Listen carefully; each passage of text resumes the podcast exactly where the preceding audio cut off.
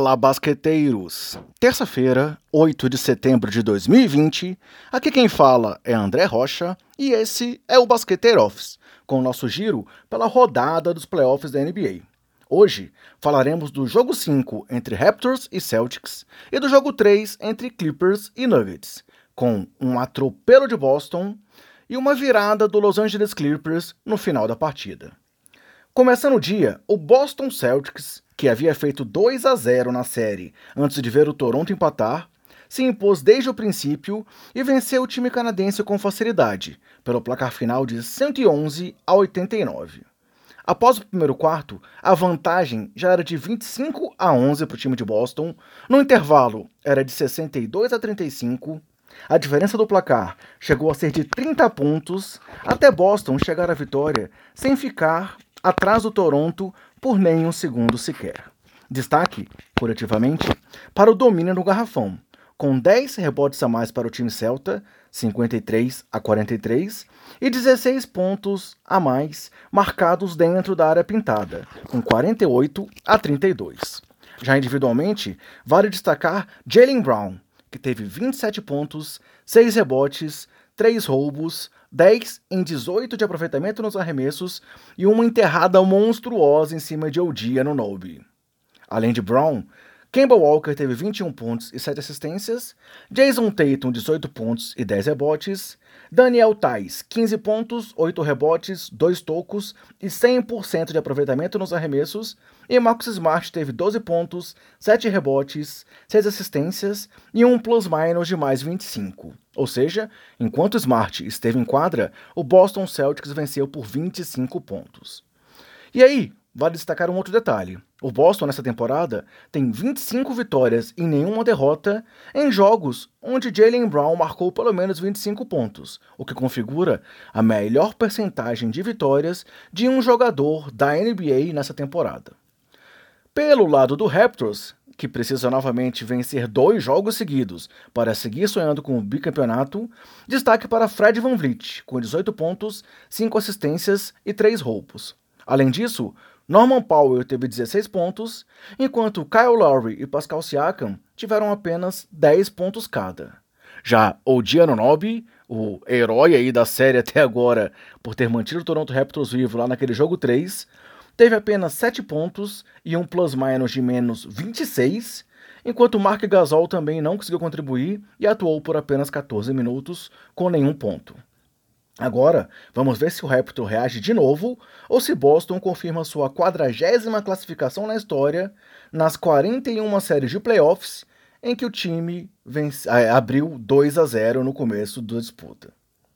E fechando a rodada, vimos um jogão entre Denver Nuggets e Los Angeles Clippers, onde o time do Colorado liderou o placar por 31 minutos dos 48 disputados, Além disso, chegou a estar 12 pontos, estar com 12 pontos de vantagem, mas acabou tendo um apagão ofensivo no final, ficou ali 3 minutos sem pontuar e acabou saindo derrotado por 113 a 107.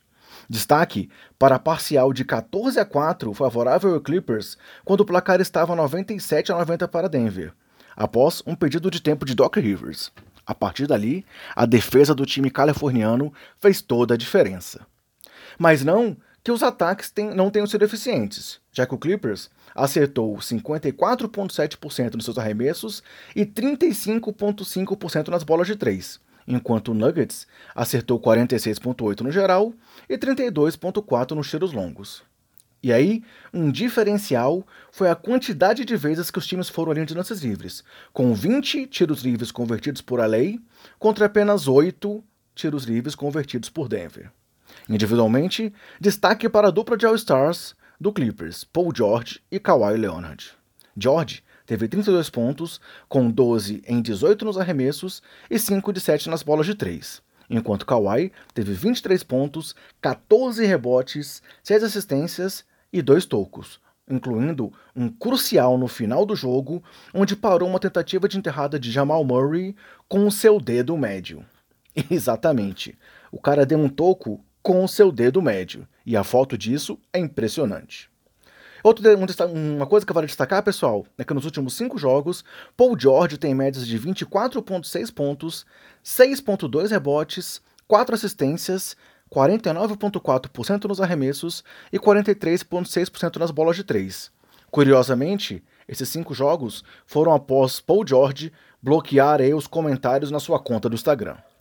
Já pelo lado de Denver, que precisa mais uma vez se recuperar na série na próxima partida, destaque para Nicole Jokic, com 32 pontos, 12 rebotes e outras assistências, e para Michael Porter Jr., que teve 18 pontos, 10 rebotes, 3 roubos de bola e uma enterrada absurda para cima de Montrezl Harrell, isso tudo em apenas 23 minutos em quadra. O Calouro deu algumas bobeadas ali em algumas bolas de puxar o contra-ataque, mas foi um cara bem efetivo para o time de Denver. Nessa partida, The Joker, Nikola Jokic, se tornou apenas o terceiro jogador da história, ao lado de Steve Nash e LeBron James, a ter uma partida de 25 pontos, 10 rebotes e 8 assistências em apenas 3 quartos. Isso desde 1996-1997. Já Jamal Murray, que assumiu a culpa pela derrota após o jogo, teve uma partida realmente abaixo das expectativas. E aí, é bem abaixo, já que ele mesmo subiu as expectativas naquela série absurda contra o Jazz, né? Ontem foram 14 pontos, 9 assistências e 2 roubos aí para o armador, mas com aproveitamento de apenas 5 em 17 arremessos tentados e 2 em 7 bolas de 3. A série continua agora, e a boa notícia para os Los Angeles Clippers é que, em 73,5% das vezes, na história, o time que venceu o jogo 3 levou a melhor na série de 7 jogos. Hoje, galera, os playoffs seguem então com o Miami Heat tentando fechar a série contra o Milwaukee Bucks e com o jogo 3 entre Los Angeles Lakers e Houston Rockets. Os dois jogos serão transmitidos aqui no Brasil pelo Sport TV às 19h30 e 22 horas, respectivamente. Bem, galera, é isso. Esperamos que vocês estejam gostando do nosso Basqueteiro Office. Confira muito mais lá no nosso Twitter. Se cuidem, cuidem dos seus, cuidem do próximo e até mais!